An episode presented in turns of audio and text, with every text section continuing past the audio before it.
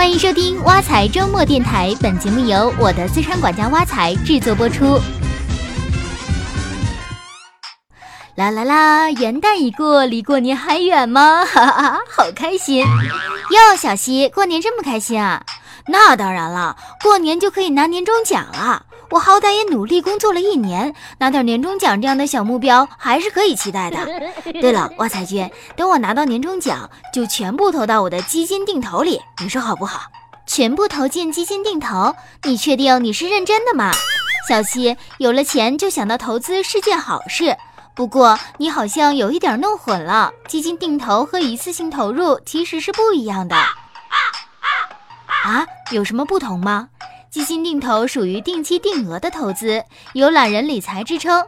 据说在华尔街流传一句话：要在市场中准确的踩点入市，比在空中接住一把飞刀更难。所以对普通人来说，选中正确的投资时点，就好像买中了彩票。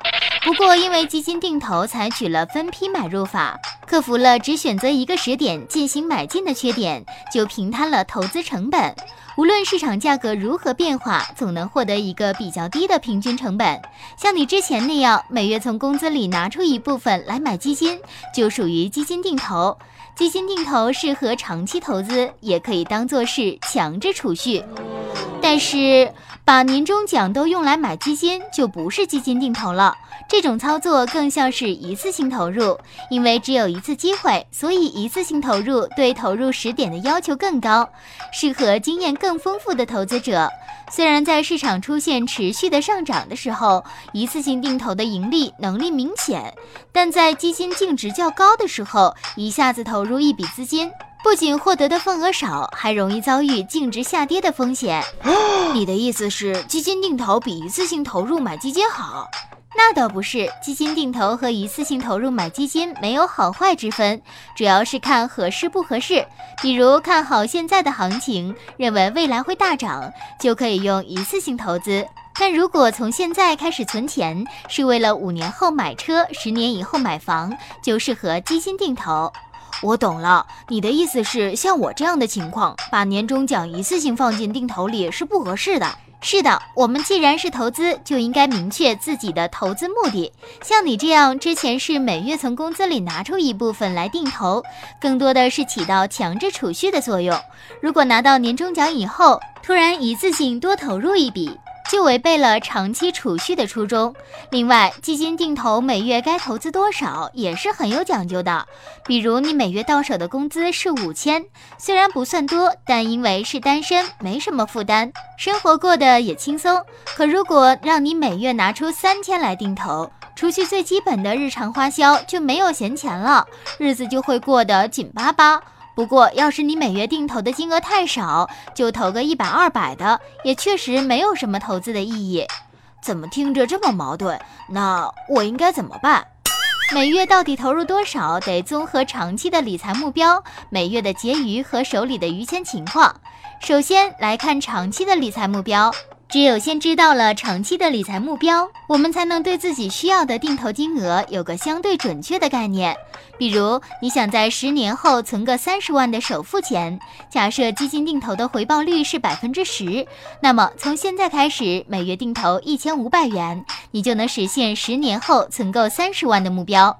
其次是看每月的结余，因为基金定投是长期的投资，所以一定得用闲钱。判断闲钱的标准有很多，但挖财君觉得可以参考下面这个公式，就是用固定的月收入减去月支出除以二或者三。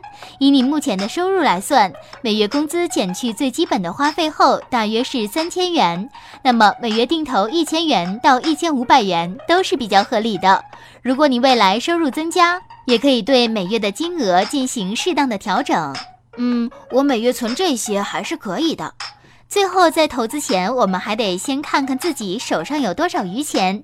从理财的角度讲，我们手上的余钱起码要够六个月的生活费，这样即使收入中断或者投资发生亏损，也不至于影响生活。除此之外，再有额外收入，就可以考虑分批投入基金定投。比如你手上的余钱已经够六个月的生活费，那到了年底又有额外年终奖入账，就可以将整笔年终奖除以二十四或者三十六分批入场。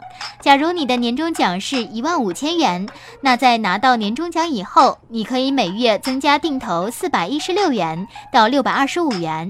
有了这笔增加的投入，你就可以在原有的条件下更轻松的完成三十万的存款目标了。